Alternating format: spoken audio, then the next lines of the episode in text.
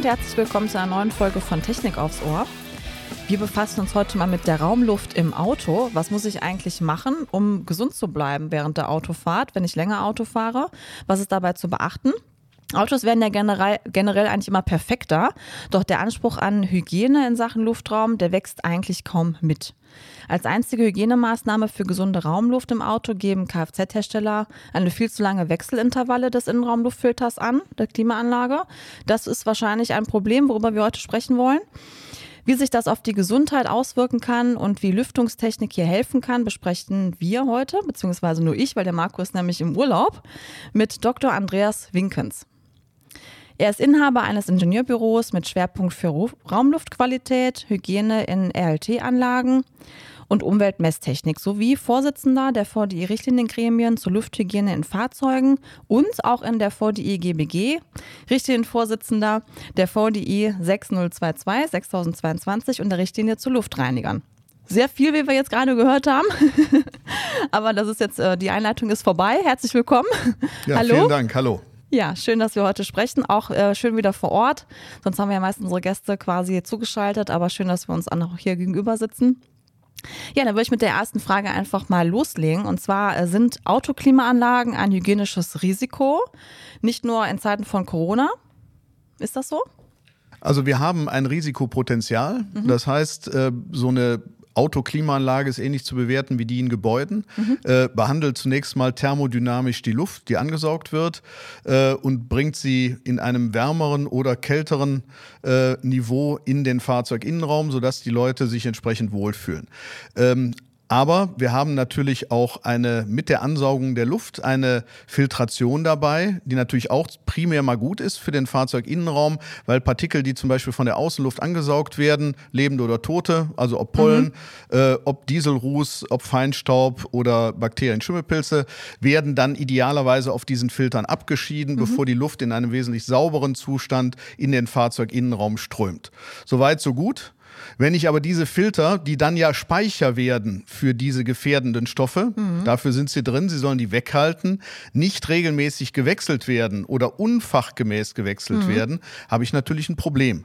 Das heißt, da drin lebt es fleißig weiter und die Zuluftqualität wird schlechter als die Qualität der angesaugten Luft in der Umgebung. Mhm.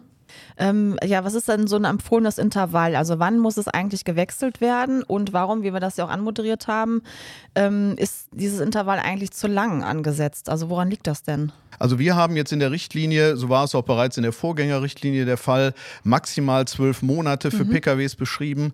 Ähm, dieser Intervall ähm, ist auch angelehnt an die Fahrzeug, an die äh, Raumlufttechnik in äh, Gebäuden. Und ähm, dieser Erfahrungsschatz lässt sich natürlich nicht so ganz übertragen. Das heißt, mhm. ähm, im Pkw müsste es eigentlich noch kürzer sein wollten die Leute jetzt natürlich nicht überfordern. Also die Empfehlung steht auch drunter, sind tatsächlich sechs Monate. Warum? Okay. Ähm, heute finden Sie meistens Empfehlungen, dass man vor dem Frühjahr, vor der Pollensaison, das Filter wechselt. Mhm. Was bedeutet das? Sie wechseln das Filter im Februar, März, dann äh, fahren Sie mit dem Auto durch die Gegend in der Pollenflugzeit. Bleiben wir jetzt mal bei der Allergenabscheidung. Mhm. Ähm, die Pollen fliegen dann bis zum Spätsommer, jedenfalls die meisten. Ähm, und dann passiert nichts. Mhm. Das heißt, dieses Filter hat all diese Dinge abgeschieden, bleibt im Fahrzeug drin. Viele Menschen schalten ja auch im Winter die Klimaanlage aus, weil sie mhm. sich dessen nicht bewusst sind, dass über die heutige Technik äh, dieses Teil ganzjährig in Betrieb sein sollte. Ähm, also das wird dann ausgestellt. Mhm. Und dann gammelt das Ganze, was da auf dem Filter und in den Kanälen äh, abgeschieden wurde, still vor sich hin. Ähm, und dann im Frühjahr, wechseln sie es wieder. Die ganze Zeit vorher strömt aber die mhm. Luft im Grunde aus diesen äh, beladenen Filtern wieder in den Innenraum. Das heißt, die Empfehlung mhm. zweimal im Jahr, äh, nämlich vor Beginn der Pollensaison und auch am Ende der Pollensaison. Das heißt also vor dem Winter, wir haben das ein bisschen analog mit dem Räderwechsel gesehen. Wenn ich die Winterreifen reinmache, äh, drauf mache, dann mache ich auch einen neuen Filter.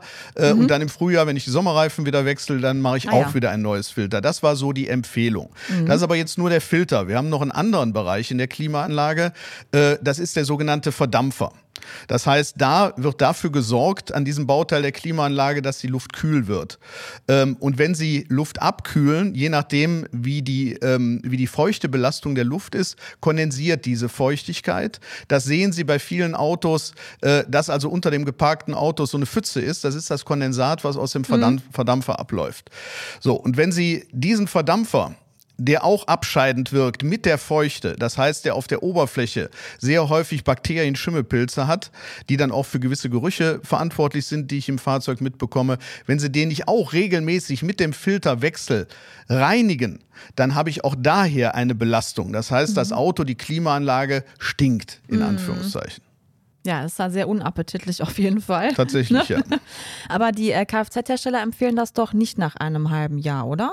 Die Kfz-Hersteller, ähm, es gibt unterschiedliche Empfehlungen. Ja. Es gibt welche, die sagen einmal im Jahr.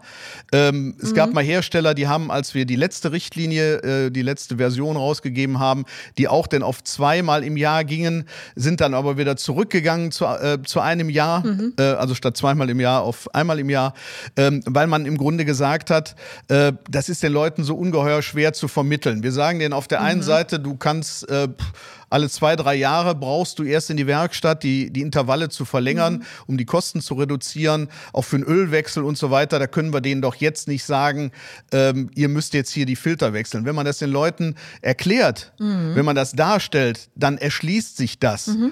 Äh, es erschließt sich ja auch beim Reifenwechsel, weil man sagt, das sind die falschen Reifen für diese Witterung. Das also wechsle ja. ich die Reifen. So. Und genau so, man muss die Menschen da nicht für ganz so blöd halten, äh, sollte man ja. denn auch sagen, für deine Hygiene unter Corona haben wir es ja gemerkt. Ja. Äh, ist es wirklich wichtig, die Luft in einer guten Qualität präsent zu haben und nicht irgendwelche belastenden Dinge zu speichern, dauerhaft zuzuführen, wenn man es doch wegschmeißen kann? Mhm. Also das ist dasselbe, wenn ich sage, ähm, weiß ich nicht, ich äh, spüle nur einmal in der Woche die Toilette, spare damit natürlich eine Menge Wasser, das ist richtig. das ne? vielleicht aber auch nicht so gut einfach. Vielleicht nicht so gut. So nee. viel anders ist das aber nicht. Mhm.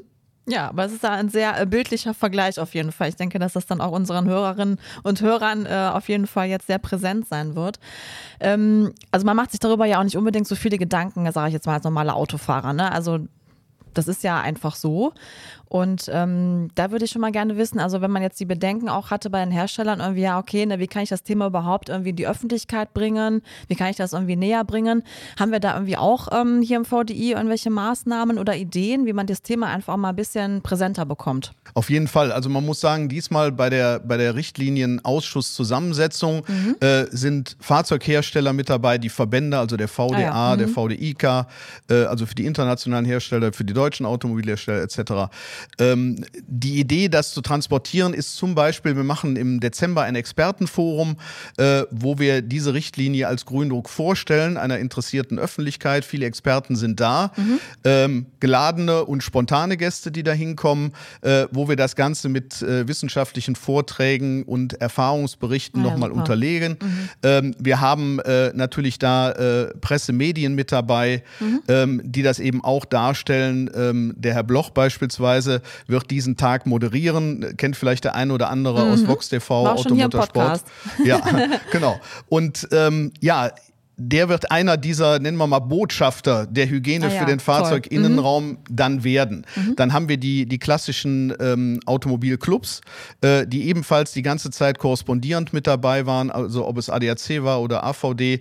Äh, die wissen also den aktuellen Stand, wie das ist. In der Schweiz den entsprechenden Automobilclub haben wir dabei. Mhm. Äh, wir haben die Österreicher, den ÖAMTC haben wir mit dabei.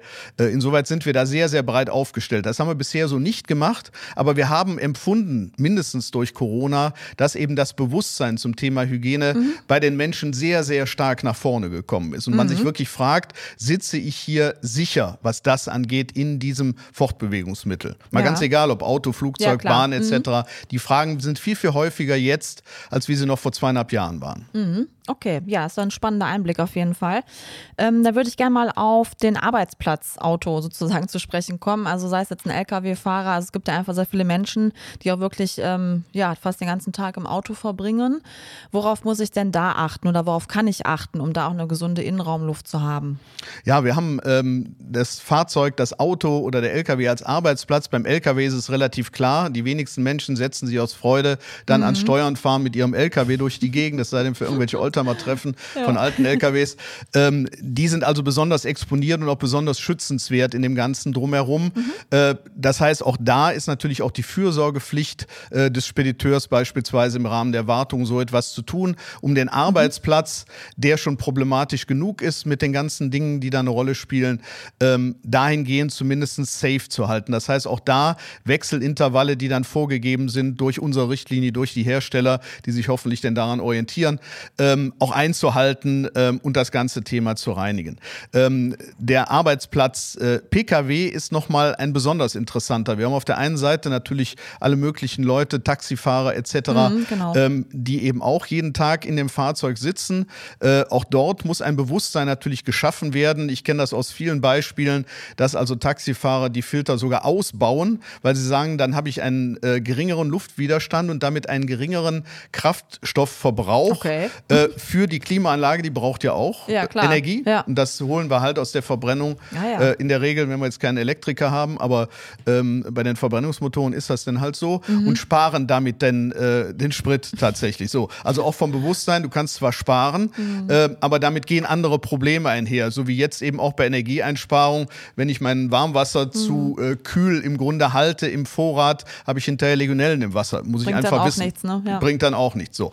Ähm, dann haben wir natürlich die ganzen Dienstwagen. Mhm. Eine Riesenfülle. Das heißt, jeder, der einen Firmenwagen hat und ist für die Firma mit diesem Firmenwagen mhm. unterwegs, sonst wird er normalerweise ja keinen bekommen, ist dann an seinem Arbeitsplatz und fährt. Und genauso muss das bewertet werden.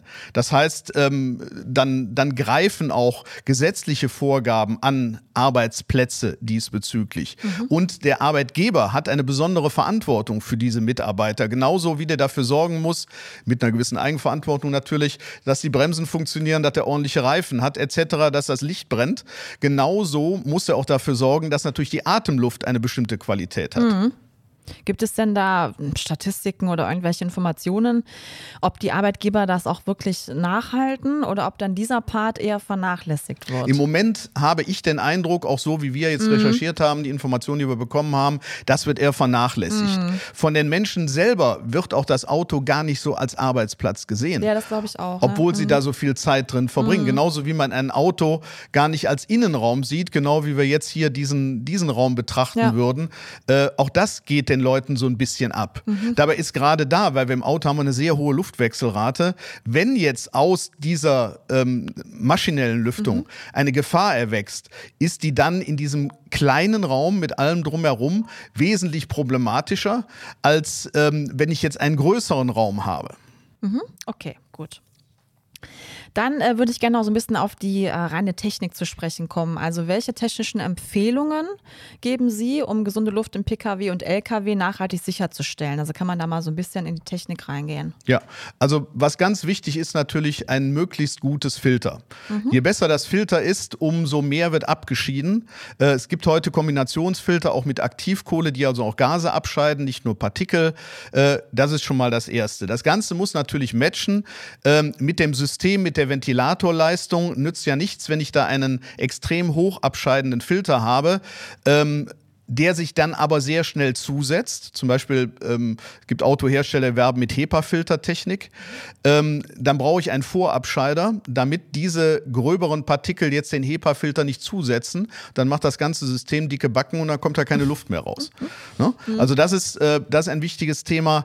Ähm, dann äh, von der weiteren Technik auch sehr wichtig, wie komme ich an das Filter zum Wechseln ran. Da haben wir also mhm. ähm, mit vielen Praxisversuchen, die wir im Rahmen der Richtlinienarbeit äh, durchgeführt geführt haben, katastrophale Zustände gesehen. Also okay. Also wenn äh, zum Beispiel die äh, Kollegen, die dann versucht haben, die Filter zu wechseln, also für uns jetzt als untersuchende äh, Stelle, äh, da Kopf äh, unter, muss man sagen, äh, im Armaturenbrett hängen, die Beine seitlich am Sitz rechts und links hoch. es gab ein Fahrzeug, da müssen das Gasgestänge aushängen, um ja. überhaupt an die Filterbox ranzukommen. Ach, je, ähm, ja. Wenn Sie sich das im Werkstattbetrieb mhm. vorstellen, ist die Motivation dessen, der den Filter wechseln muss, nicht so riesig. Nee, der nee. möchte schnell aus dieser bescheuerten Situation wieder rauskommen mhm. und durch dieses schnelle Filterwechseln mhm. in unmöglicher Körperposition ergeben sich dann natürlich Fehler. Das heißt, wir sehen dann, äh, die Filter sind immer gekennzeichnet mit der Luftrichtung. Ordnung.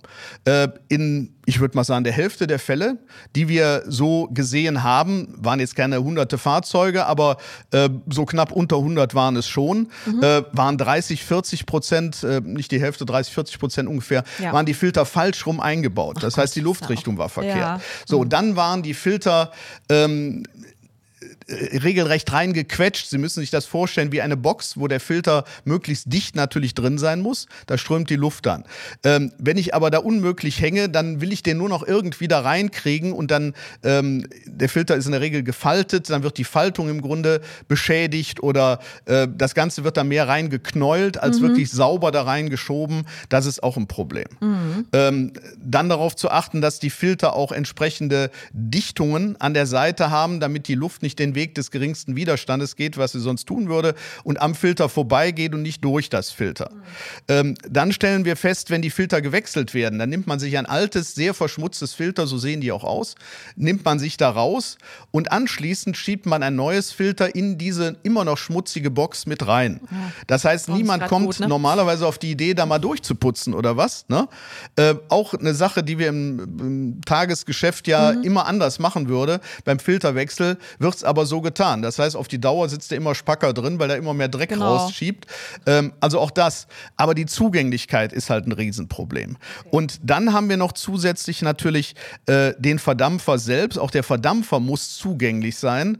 Das heißt, idealerweise aus dem, ähm, aus dem Innenraum muss es eine Öffnung geben, dass Sie bequem mit entsprechenden Reinigungsmitteln und Verfahren an den ne? Verdampfer ne? rankommen. Mhm. Ähm, wenn aber der Fahrzeughersteller da überhaupt keinen äh, kein Gedanken dran verschwendet hat, wie reinigt man denn hinterher, mhm. dann fehlt das berüchtigte Loch und dann kommen sie da einfach nicht dran. Ne? Mhm. Ne? Und äh, das ist also, was die Technik angeht, äh, super wichtig. Auch der mhm. Kondensatablauf, äh, dass der wirklich gezielt gerichtet aus dem Fahrzeug unten auf den Boden, auf den, äh, auf den Asphalt, auf die Straße abgeführt wird äh, und nicht, wie es auch einige Hersteller machen, dann in die Wanne, die man mittlerweile unter das äh, Fahrzeug im Grunde mhm. bringt, um das Ganze aerodynamischer zu gestalten und dass es netter aussieht, wie auch immer. Äh, und da steht dann das Kondensatwasser drin. Wenn sie die dann lösen, die Wanne, dann würden sie staunen. Ne? Die kommt ihnen dann irgendwann hinterhergelaufen. Also das Kondensat muss frei abgeführt werden. Mhm. Äh, das ist sehr, sehr wichtig. Und all diese Dinge müssen dann auch bei normalen Wartungsroutinen natürlich überprüft werden. Ja. Läuft der Kondensat frei ab? Wie sieht die Oberfläche des Verdampfers aus? Ähm, ist das Filter richtig gewechselt worden? Ist es mhm. die richtige Filterklasse und so weiter? Mhm.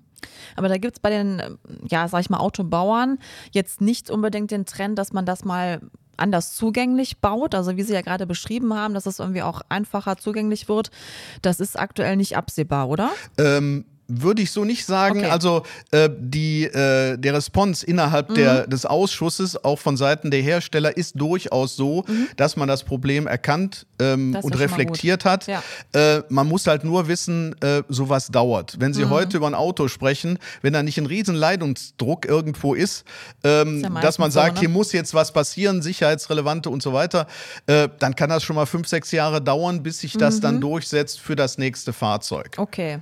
Ne? Gut. Mhm. Was natürlich jetzt gemacht werden kann, was wichtig ist, die Werkstätten haben eine Schlüsselposition, die Leute entsprechend zu schulen. Äh, deshalb haben wir die Richtlinie auch zusammen mit dem ZTK, dem Zentralverband des Kfz-Handwerkes, äh, initiiert. Die mhm. sind Mitherausgeber, äh, um das auch weiterzuleiten, entsprechend an die Werkstätten, damit die auch wissen, was sie tun in dem Kontext. Das ist gut, ja.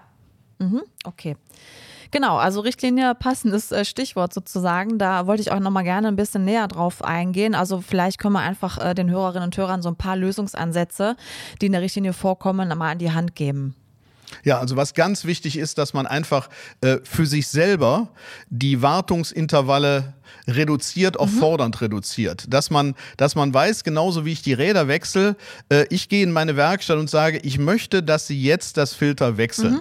Ähm, und gerade wenn ich Allergiker bin, dass ich, äh, dass ich wirklich sage, auch vor dem Winter, ich möchte nicht, dass die Pollen die ja nicht ja, das Allergen bleiben. selber sind, ja. sondern das Allergen ist in der Polle, mhm. möchte nicht, dass die Polle auf dem Filter bleibt, zerfällt und das Allergen mhm. auch im mhm. Winter ins Auto strömt. Ich möchte, dass dieses Drecksding gewechselt wird mhm. und ein mhm. frisches da reinkommt. Ja. Auch wenn das jetzt meinethalben 100 Euro kostet, es ist die Frage, was einem die persönliche Richtig, Befindlichkeit ne? wirklich wert ist.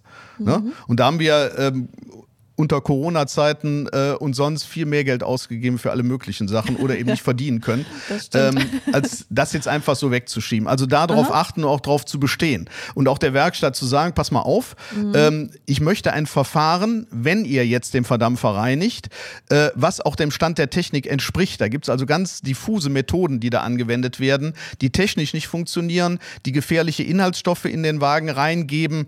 Ähm, Wie kann das sein, dass man sowas macht?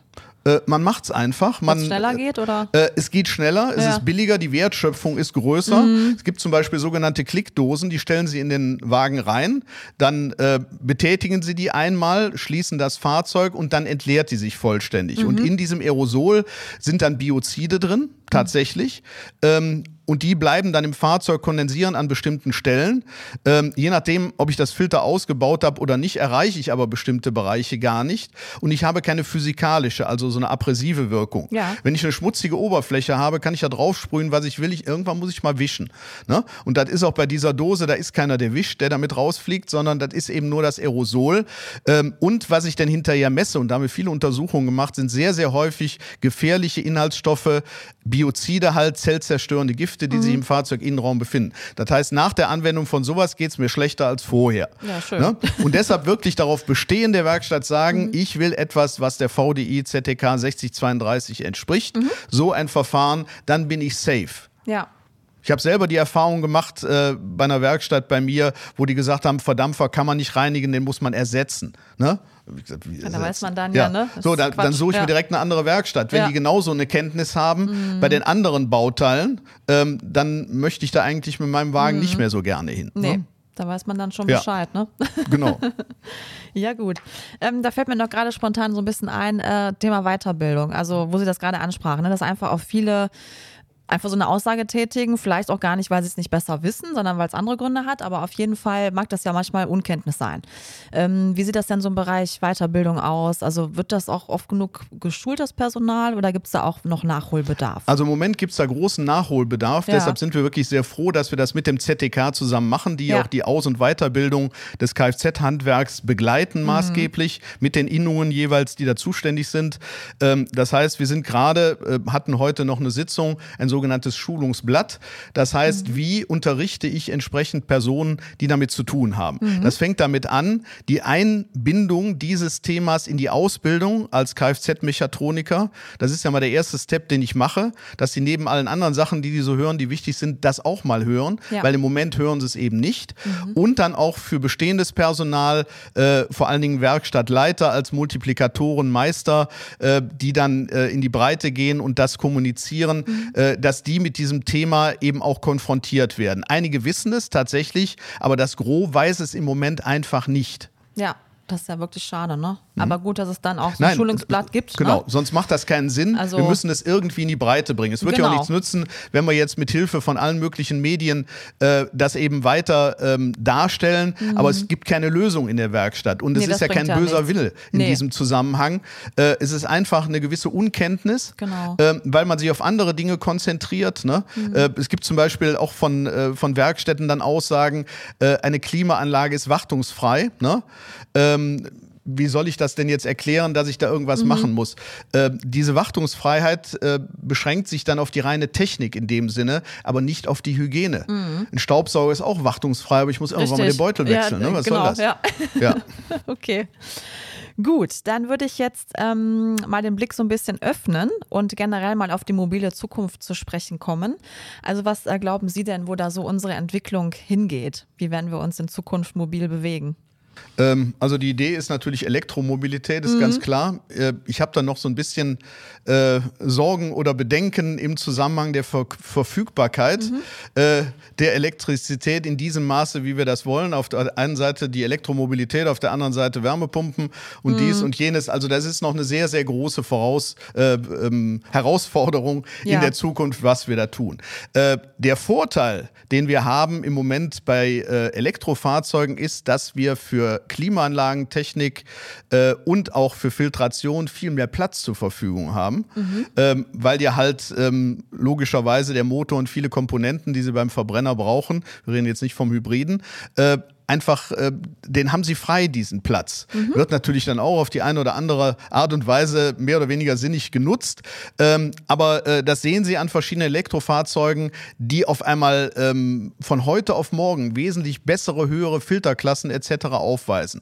Internationale Hersteller, deutsche Hersteller gleichermaßen. Wenn man sich da im Moment schon mal die Prämienautos anschaut, mhm. äh, dann sieht man, dass sich da jetzt bereits eine Menge tut. Und dieser, dieser bessere Platz, den ich dann habe, den kann man auch in diesem Zuge natürlich sehr, sehr sinnvoll nutzen. Mhm.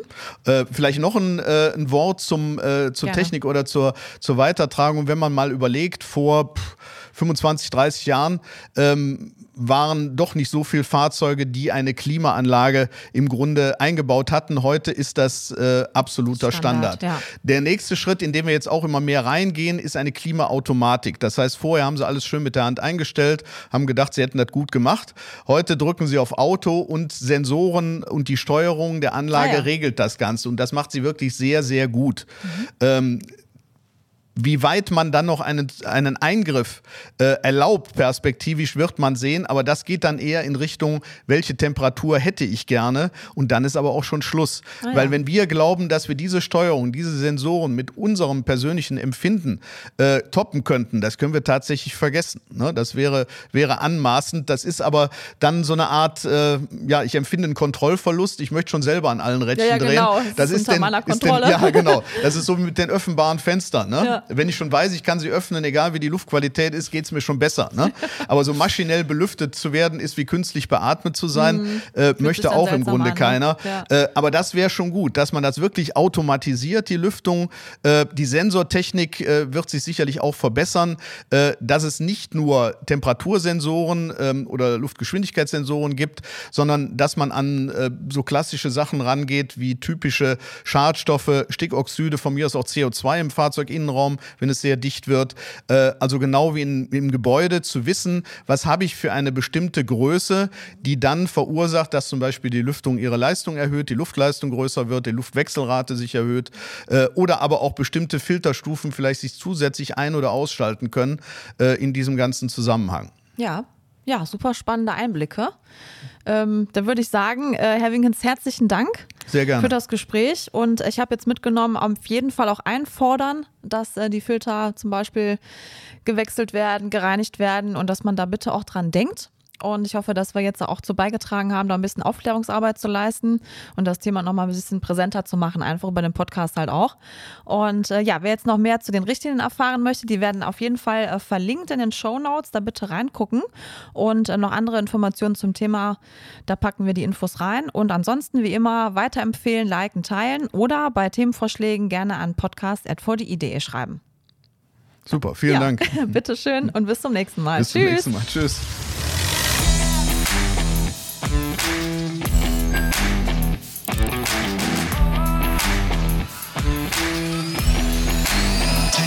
Technik aufs Ohr.